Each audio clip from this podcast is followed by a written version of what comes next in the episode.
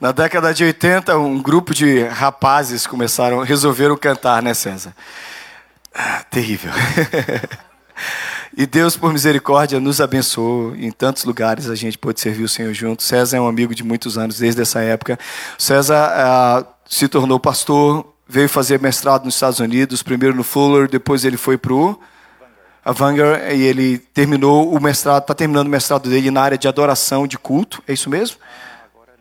Leadership também. E é irmão querido, é amado, a gente tem muito prazer de estar juntos. Ele é um dos pastores da Igreja Batista de Los Angeles, na Califórnia. E quando ele, a gente assim, estava aqui acertando a vinda dele, de que legal que o César está vindo. Eu creio que Deus tem uma palavra para você através da vida dele. Abra o seu coração. O Senhor já colocou uma palavra no coração do seu servo que vai chegar ao seu coração, que vai animar, vai motivar você e com certeza vai trazer vida e graça na sua vida. Amém. Estenda sua mão para cá, vamos orar por ele. Senhor Jesus, muito obrigado pela vida do César, pelo teu servo, pastor do teu coração, pastor segundo o teu coração. Usa-o no mover, na dispensação e na graça do Espírito, para que ele nos fale palavra boa, palavra santa, palavra restauradora, que nos anime, nos fortaleça, nos faça te servir melhor. Flua na vida do teu filho de forma desimpedida. Através dele a gente possa ouvir o Senhor e obedecer-te, Senhor. Minha oração no nome forte de Jesus. Amém. Obrigado, Thais. Bom dia a todos. Graça e paz do Senhor Jesus seja abundante sobre a tua vida. Que alegria para mim estar aqui conhecendo os irmãos. Tinha visto um pouquinho pela internet né, essa benção, já tinha assistido os cultos.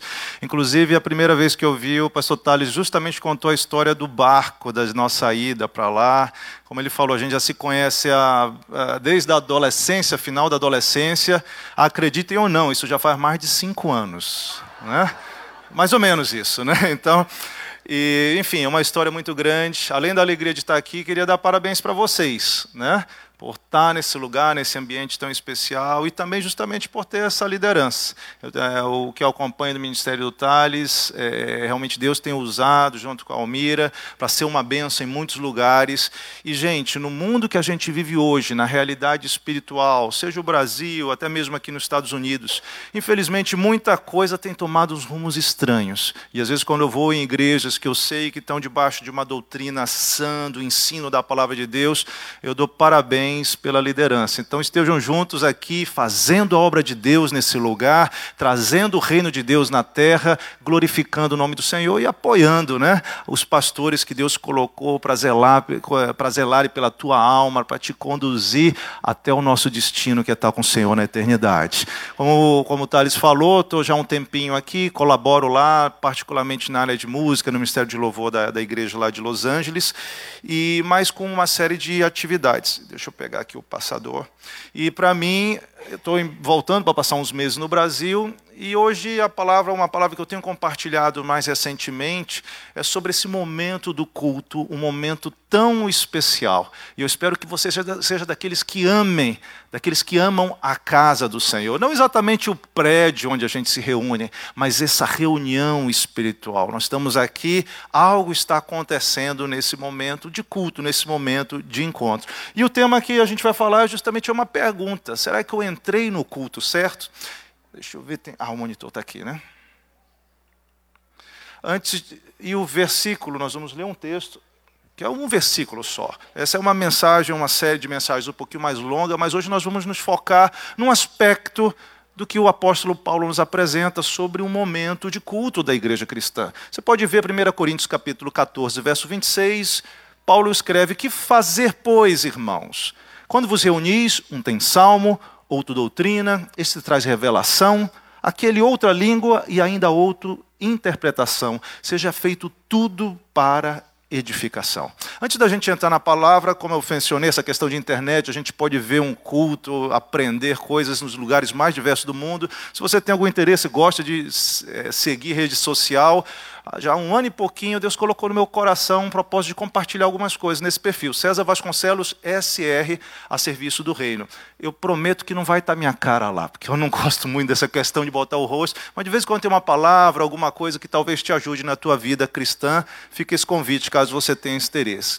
Mas olha, gente, quando eu penso nessa pergunta, entrei num culto certo, como se a gente estivesse imaginando, eu estou no ambiente apropriado, ou eu estou da forma apropriada para um ambiente, eu me lembro de uma situação que aconteceu com um amigo nosso há bastante tempo atrás.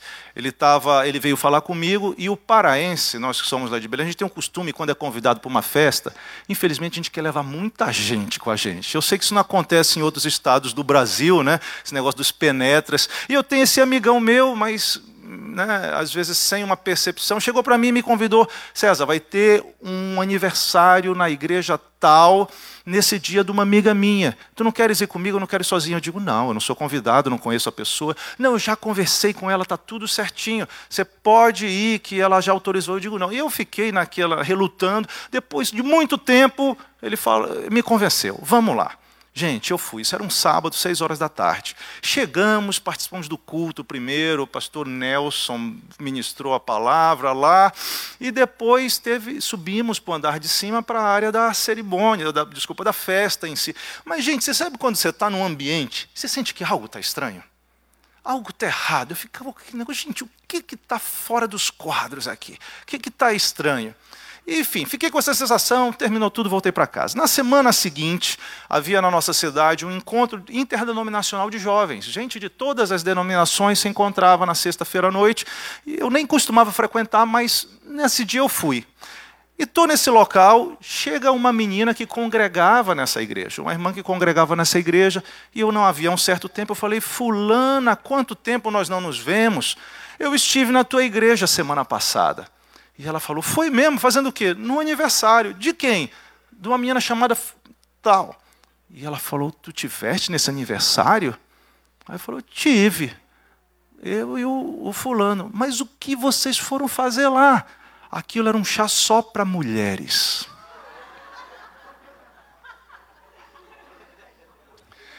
Irmãos, a vontade era de cavar um buraco no asfalto e me enterrar, uma vergonha absurda. Só eu e ele, de homens. Parece que tinha uma, um escrito na testa: penetra, né? É muito estranho quando a gente está num lugar que a gente não deve estar, ou quando a gente está de uma maneira inapropriada, né? Pastor Tário, os demais sobre todos bonitos de gravata, eu não sabia que ia pregar direito, estou aqui meio, né, meio jogado, faz de conta que é estilo californiano, tá bom, pessoal? Então, espero que vocês me desculpem. Mas olha, a pergunta de Paulo, a resposta que Paulo nos apresenta a essa pergunta: será que eu entrei no culto certo? Será que esse momento está sendo vivido na dimensão e da maneira que Deus deseja, ou que planejou para a gente? O que está acontecendo aqui nesse instante, gente, é algo que há dois mil anos acontece. Dois mil anos de história da igreja cristã existem santos, existem remidos, chamados, escolhidos de Deus, que se ajuntam e algo especial e sobrenatural acontece. O Senhor Jesus se manifesta em nosso meio, está entre a gente. E aí a gente fica justamente pensando: bom, uma vez que isso acontece, qual é a maneira? De que maneira a gente deve se comportar? O que Deus espera da gente? Se você vai, por exemplo, ver uma mera definição, quando a gente pensa em termos de culto, é essa homenagem, é uma reverência, é uma prática religiosa que você faz no sentido de adorar a divindade. Se você presta atenção, é, e isso aqui está se referindo a algo coletivo. Deus é trindade, Deus é comunidade, e Deus gosta né, quando a família dele está reunida, quando a família dele está junto para fazer essa prática. E é interessante como Deus valoriza o momento de culto. Se você for no comecinho da Bíblia, depois da queda, existe algo dentro do coração do homem que se volta a Deus e Deus atenta para o culto que é feito. Só que no relato lá de Gênesis capítulo 4, você vê que Caim foi cultuar de um jeito e Abel de outro.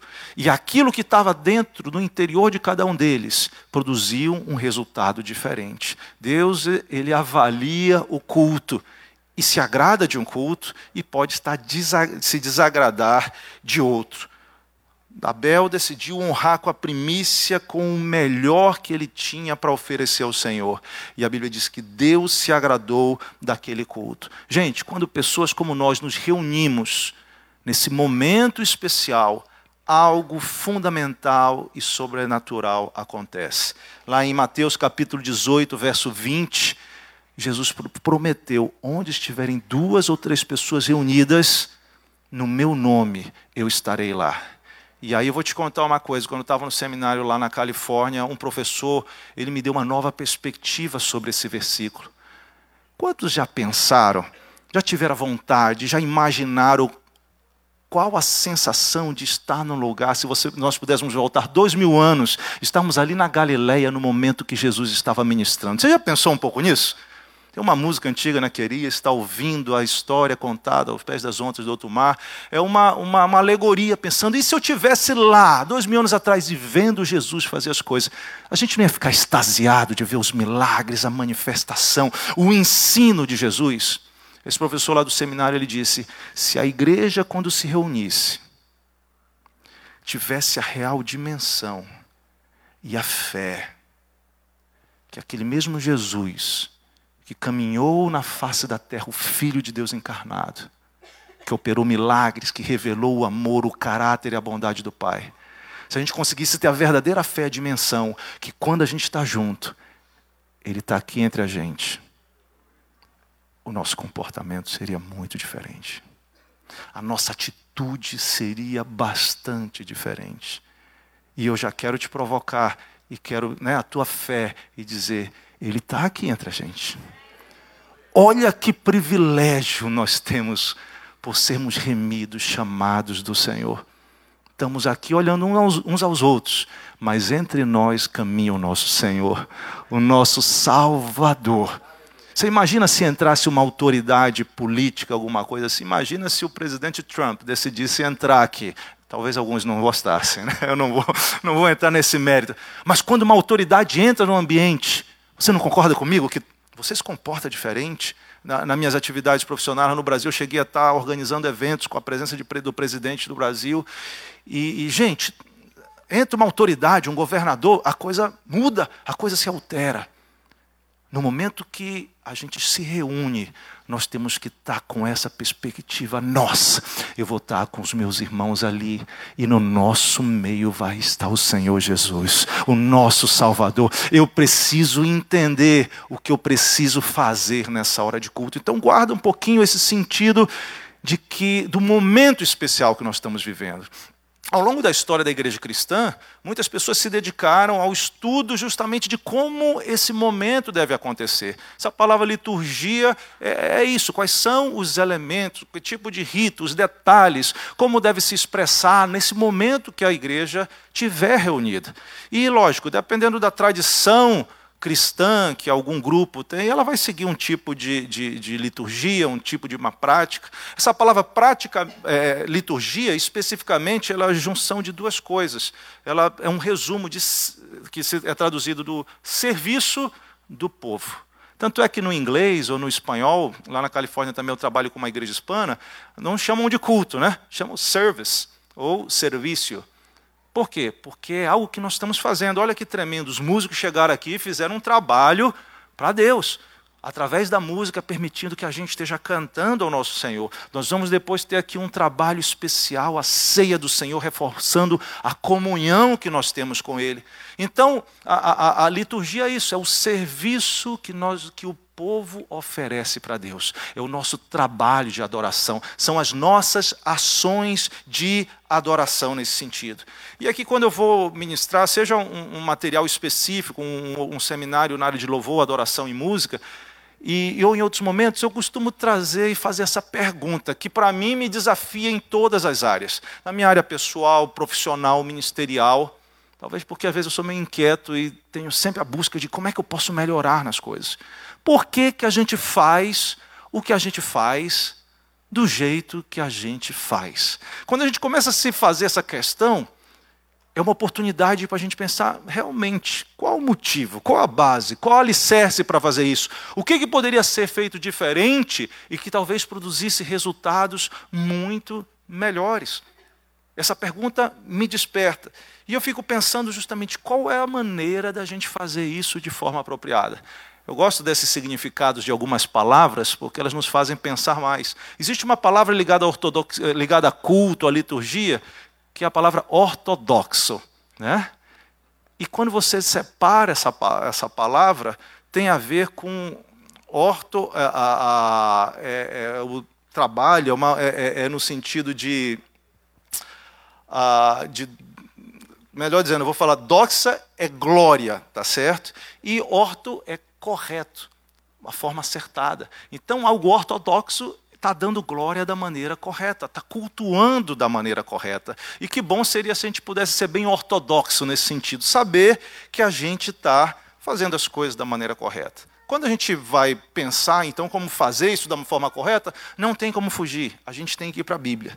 E eu queria ver com vocês rapidamente duas perspectivas sobre esse tempo junto e uma, das, uma ênfase em particular. Primeiro, vamos pensar, se a gente quer dar a glória de forma correta, baseado na Bíblia, o que, é que Jesus nos falou sobre culto? sobre adoração, sobre como a gente deve reverenciar a Deus. Primeiro, Jesus deu uma aula para Satanás naquele momento da tentação do deserto. Né? O diabo chegou para ele e disse: Olha, está aí o mundo, eu vou te dar tudo, basta prostrares e me adorar. Jesus responde ele lá em Mateus capítulo 10: Somente ao Senhor teu Deus adorarás e a ele prestarás culto.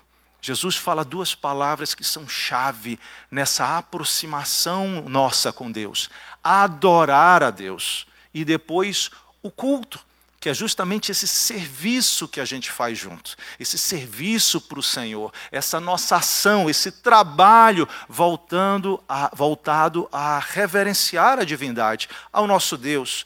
E ele faz essa divisão. E quando ele vai falar sobre adoração, eu creio que a gente não vai ter tempo, mas ele especifica de algo de uma maneira muito interessante. Ele já estava discutindo teologia com uma mulher samaritana, e ela fala quer discutir adoração, quer discutir culto com Jesus em João no capítulo 4. E Jesus faz uma revelação profunda do ponto de vista teológico e também prático. Ele diz: Olha, Deus é espírito. O nosso Deus é espírito. E quem quer cultuar, quem quer adorar a Ele, precisa fazer em duas dimensões. Precisa adorar a Deus em espírito e precisa adorar em verdade. E eu ficava lendo, estudando, pensando o que que isso significa. Que história é essa de adorar em espírito e adorar em verdade?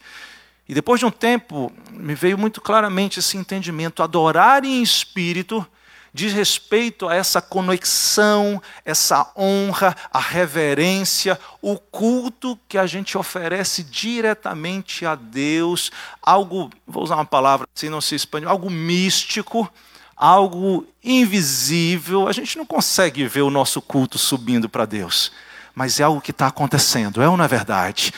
Esse é o lado da adoração em espírito. Nós estávamos aqui cantando, voltados ao Senhor, isso é adoração em espírito. Nós estamos fazendo coisas voltadas a Deus totalmente.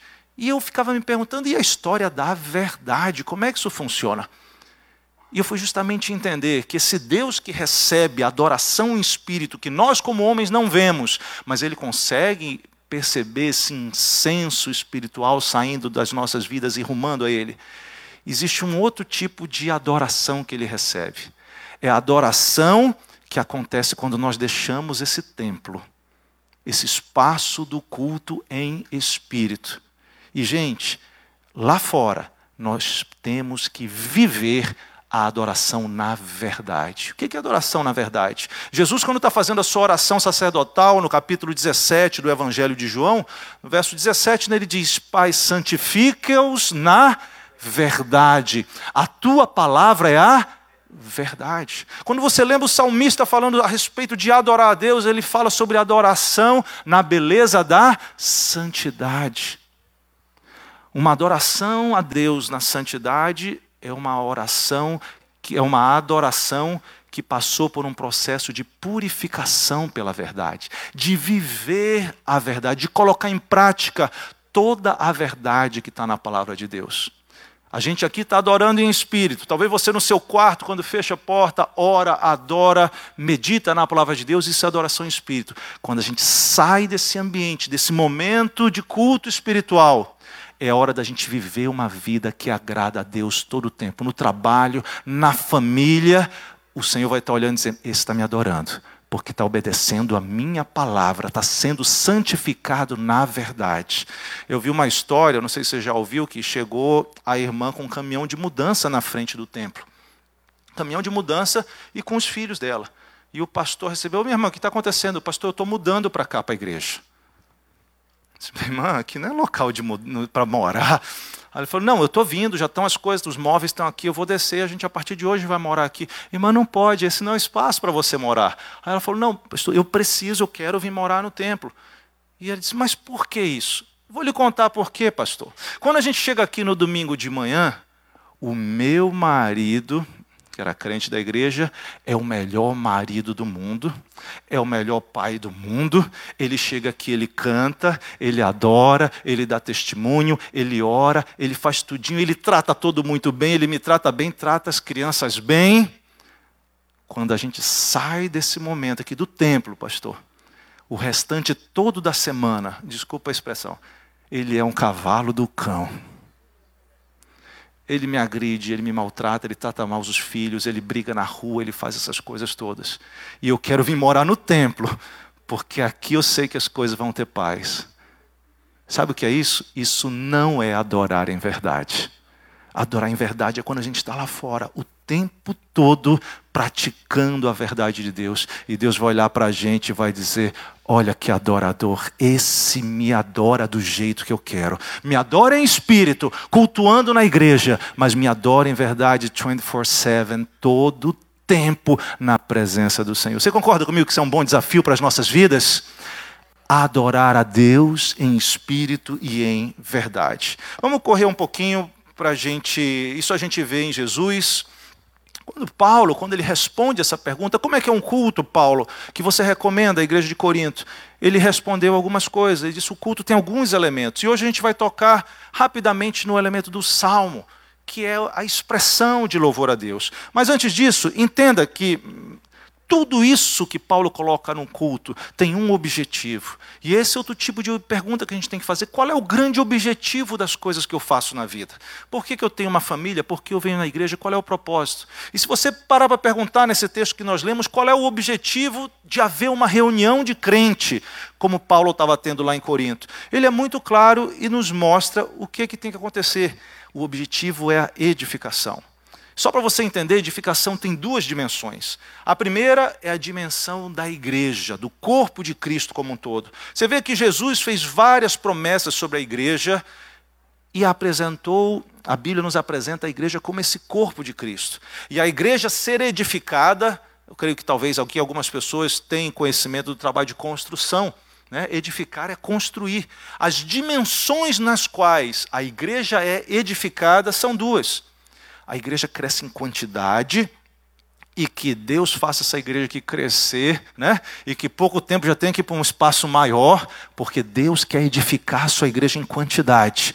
E se você conhece outras pessoas, convide, traga, faça o papel de um evangelista, alcance mais vidas, porque Deus quer edificar sua igreja em termos de quantidade. Começo do livro de Atos mostra, de repente, né, milhares de pessoas se chegando, a igreja crescendo em quantidade, mas não somente em quantidade. Deus quer que a igreja cresça em qualidade também. É aprender mais, é adorar mais a Deus em espírito e em verdade, é conhecer mais os mandamentos bíblicos, a doutrina bíblica registrada na palavra de Deus. Essa é a dimensão do crescimento da igreja, uma igreja que cresce em quantidade em qualidade. Mas esse crescimento, essa edificação não é só para a igreja, acontece também com o cristão, nós que somos crentes. E nessa dimensão, você vê a Bíblia, os apóstolos nos mostrando que a gente precisa crescer individualmente. Se você tem pouco tempo na fé, você precisa crescer. E o propósito de Deus é que você seja um cristão maduro e frutífero. Maduro é alguém que deixou de ser uma criança. Olha o que Paulo fala lá em Efésios capítulo 4. Não seja mais um menino. Não seja mais uma pessoa que não entende das coisas de Deus. Um menino age como um menino, a gente não se espanta. Mas imagina um adulto agindo como criança é algo feio, é algo que destoa do que deve acontecer. E a Bíblia nos recomenda, Deus quer nos edificar individualmente, para sermos maduros na fé. E não somente maduros, frutíferos. Né? O pastor estava falando de diversas atividades da igreja. E no nome dele, eu te digo: se você ainda não está envolvido, se envolva para dar fruto para o Senhor. Jesus deixou claro, falando lá em João, né? Disse: O meu interesse é que vocês deem fruto e o vosso fruto permaneça. Somos cristãos?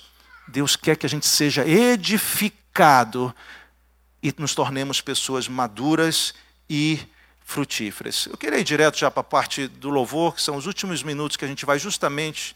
Vou passar isso aqui um pouquinho mais, mais rápido. Paulo menciona entre os elementos que deve haver no momento que a gente está reunido o salmo. O que é o salmo? É um cântico voltado a Deus, conectado a Deus. No livro de Salmos nós vemos essas várias expressões. Inclusive haviam tipos diferentes de salmo. Existiam os salmos de louvor especificamente, outros que têm ênfase em adoração, ações de graças, salmos de lamento, que são muitos salmos. Quantos aqui já curtiram uma deprê gospel lendo os salmos? Quero te recomendar, se você estiver num momento de angústia, né, cantamos o hino, né, eu levo meus olhos para os montes. O salmista estava num momento de, de luta, e outros salmos de lamento.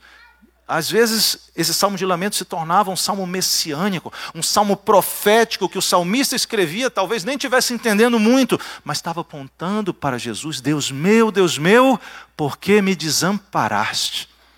Você já se sentiu às vezes assim? Parece que Deus nos desamparou. E falava não somente da realidade do salmista, um lamento por aquele momento, mas se tornava também um salmo profético e messiânico, porque foram palavras que o nosso próprio Senhor proclamou ali na cruz. Os salmos de sabedoria, os salmos do, dos degraus, da ascensão para adorar a Deus ali em Jerusalém, enfim, vários tipos.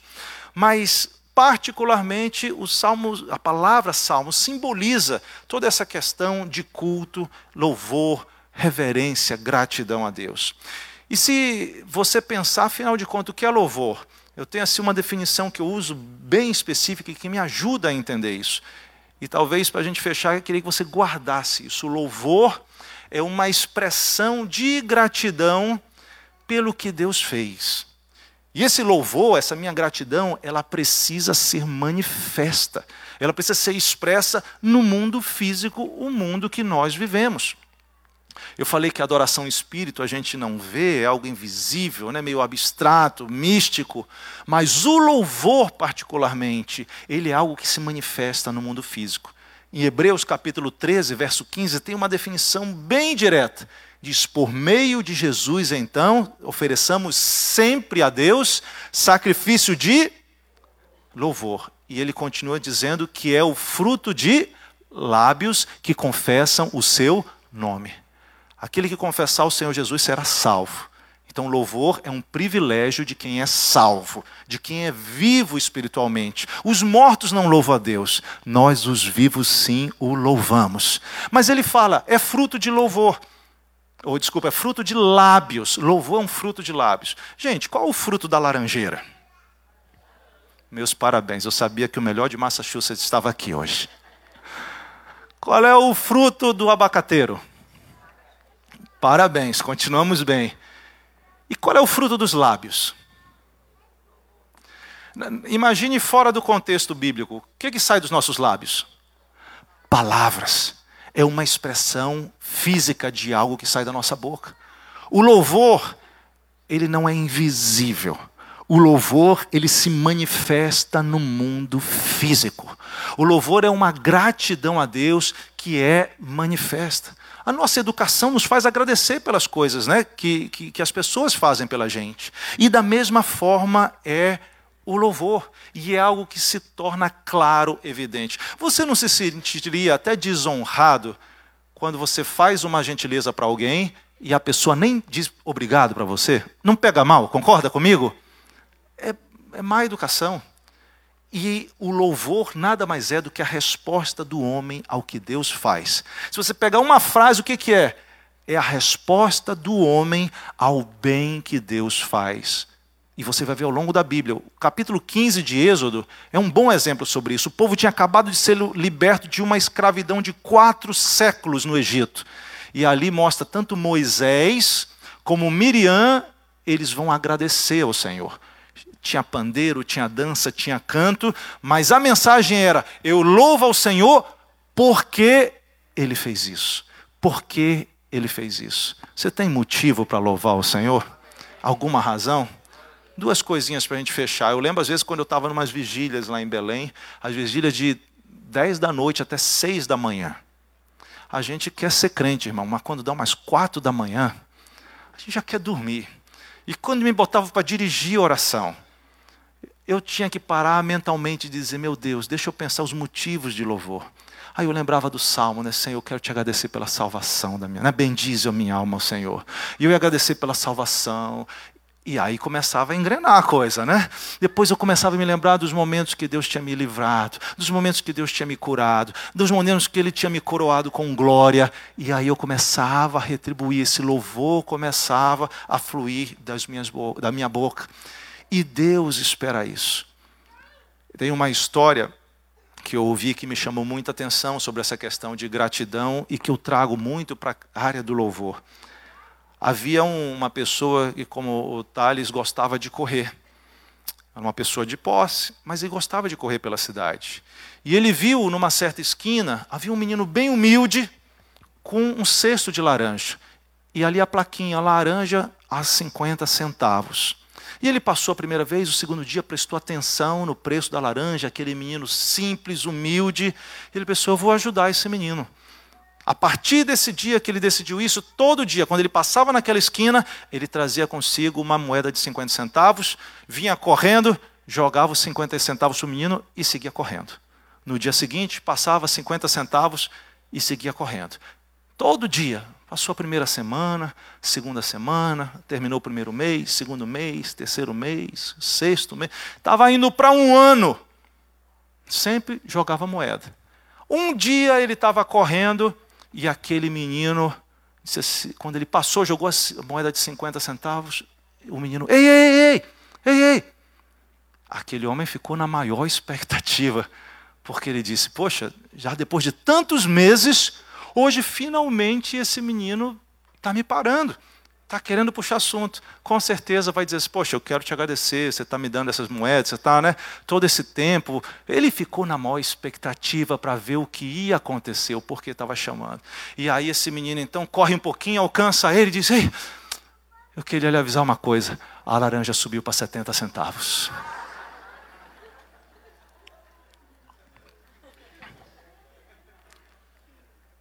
Você já pensou em Deus? Você já pensou nas grandes obras que Deus tem feito pelas nossas vidas? Nós conseguimos ter ideia do preço da nossa salvação, o sangue do Senhor Jesus que foi derramado lá no Calvário? Você tem ideia das bênçãos, dos livramentos, da proteção, da prosperidade, do cuidado de Deus na tua vida? Aquele homem dava 50 centavos para um vendedor de laranja que naquele momento não teve uma palavra de gratidão para ele. Eu imagino como ele se sentiu frustrado. Nós não vamos ser assim. Amém? Quando a gente chegar nesse lugar de culto, que Paulo nos ensina que tem que ter louvor, tem que ter salmo, gente, nós vamos chegar com tudo em nome de Jesus. Nós vamos expressar no mundo físico Ficar assim não é louvor, porque louvor se expressa no mundo físico. Palavras, o levantar das minhas mãos, o aplaudir. Tem gente que vai aos extremos para louvar ao Senhor. Eu não sei você, mas eu acho que Jesus merece louvor. Eu acho que Deus merece louvor. Agora nós vamos cercar a ceia, vamos fazer com intensidade, vamos manifestar no mundo físico, quando a gente estiver cantando e mais, quando a gente estiver lá fora também, vivendo de uma maneira que Deus vai olhar e dizer: valeu a pena eu chamar, salvar, purificar, transformar e abençoar, porque quando a gente faz isso, o Senhor vai acrescentar mais dentro das nossas vidas. Vamos orar? Podemos orar nesse instante? Reclina a tua cabeça. E eu quero que você comece a não só refletir, mas eu te desafio até um momento prático de louvor. E eu te digo: estar inerte, estar parado, estar calado, Está sem se movimentar não é louvor. Guarde uma coisa: louvor se expressa no mundo físico. Os céus são os céus do Senhor, mas a terra ele deu aos filhos dos homens. E é aqui na terra que a gente manifesta a nossa gratidão a Deus. Começa a louvar a Deus então. Deixa eu te desafiar, fala uma palavra a Ele. Talvez o teu movimento físico vai ser levantar a mão ou dar um aplauso. Eu quero te garantir que Deus, que o Senhor Jesus é digno de todo louvor. Agora cabe a você estabelecer a dimensão que você vai agradecer Ele pelo que Ele tem feito na tua vida. Houve uma mulher que quebrou um vaso muito precioso para honrar Jesus na casa de um fariseu que não o tratou bem, de um religioso que não o tratou bem. Vamos orar, Senhor Deus. Que bom reconhecermos as tuas obras, as tuas grandes obras. A nossa alma reconhece, a nossa alma te bendiz, Senhor tudo que há em nós, bendiz o teu santo nome, louva o teu santo nome. Tu és quem perdoa as nossas iniquidades. Você sabe de onde você veio, meu irmão. Você sabe de onde Deus te tirou e onde Ele te colocou. Louva ao Senhor. Você sabe as coisas que Deus tem feito na tua vida. Ele não tem jogado 50 centavos na tua vida, Ele te deu o melhor. Ele provou o teu amor. Louva ao Senhor. Ele tem restaurado a tua saúde, Ele tem aberto portas, Ele tem aberto caminhos no meio do deserto, Ele tem feito florescer o deserto tem cuidado de ti, tem te dado família, e mesmo nas dificuldades, o que Ele está fazendo é estar contigo, te aperfeiçoando e te conduzindo para o melhor que Ele tem na terra. Jesus, nós te louvamos, Tu és nosso Senhor, que todos os povos te louvem, Senhor, seja exaltado grandemente, recebe nosso culto, nosso louvor nessa manhã. Exaltado seja o teu nome, tu és digno. A tua igreja nesse local te louva. Quero te convidar a louvar o Senhor, querido, de olhos fechados mesmo. Fala a tua palavra de louvor a Ele. Talvez você queira ficar de pé, talvez você queira levantar tuas mãos, mas não perde a oportunidade de ofertar ao Senhor o teu sacrifício de louvor, fruto de você ser nascido de novo, fruto de você ter uma experiência verdadeira com Deus.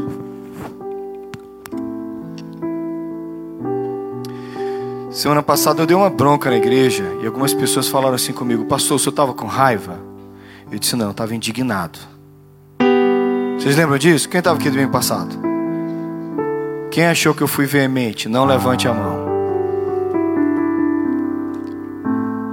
Mas a Bíblia diz: o Senhor Jesus disse: O zelo da tua casa consome a minha alma. E durante o louvor eu tinha andado aquele culto, eu vi tanta gente olhando para as paredes. Eu vi tanta gente olhando para o espaço, tanta gente calado, eu não consigo entender. São três, quatro cânticos. Não é verdade, irmãos? Algumas de vocês, minhas irmãs, e alguns de vocês, irmãos, gastaram mais tempo se vestindo para cá do que o tempo que você tem de cântico. Você gastou mais tempo escolhendo o sapato, mais tempo escolhendo a calça, mais tempo escolhendo o vestido do que o tempo que você usou do louvor. E ainda assim, Parece que o vestido, a roupa, o sapato foi bem melhor cuidado do que o tempo de cânticos, porque você passou o tempo de cânticos olhando para o espaço. Irmãos, isso não deveria provocar indignação em nós? Amém, irmãos? Isso não deveria deixar o coração de um pastor chateado? Isso não deveria a gente ficar chateado conosco? Como é que a gente gasta um tempo santo como esse? A gente gasta 40 minutos escolhendo vestido, 50 minutos escolhendo uma blusa, e em 20 minutos de cântico você não canta e olha para o espaço e acha ruim quando o pastor dá bronca. Converta-se e cante, porque o que o pastor César falou é que louvor é fruto de lábios, então tem que ter ação prática. Estou louvando, pastor, se não sabe, o senhor está dentro de mim, fala assim: o senhor está dentro de mim, eu estou louvando, tá? Não, a palavra de Deus acabou de ser pregada. Quem louva se manifesta. Não, olha para a parede. Mas eu não sei a letra. A gente inventou aquilo ali, ó. Chama-se projetor. A letra tá lá. Ah, mas eu não sei a música. Eu te mato. Para de desculpa, porque todo aquele que é de Jesus vai louvá-lo como a palavra de Deus diz para nós hoje. E eu não tinha acertado, nem sabia o tema da mensagem dele. Confia, meu amigo de muitos anos, eu não sabia. Mas eu disse, meu Deus, parece que ele estava aqui semana passada. Quando eu fiquei tão indignado por ver gente calado. Irmãos, aqui não é lugar de gente calada. Aqui é lugar de adorador.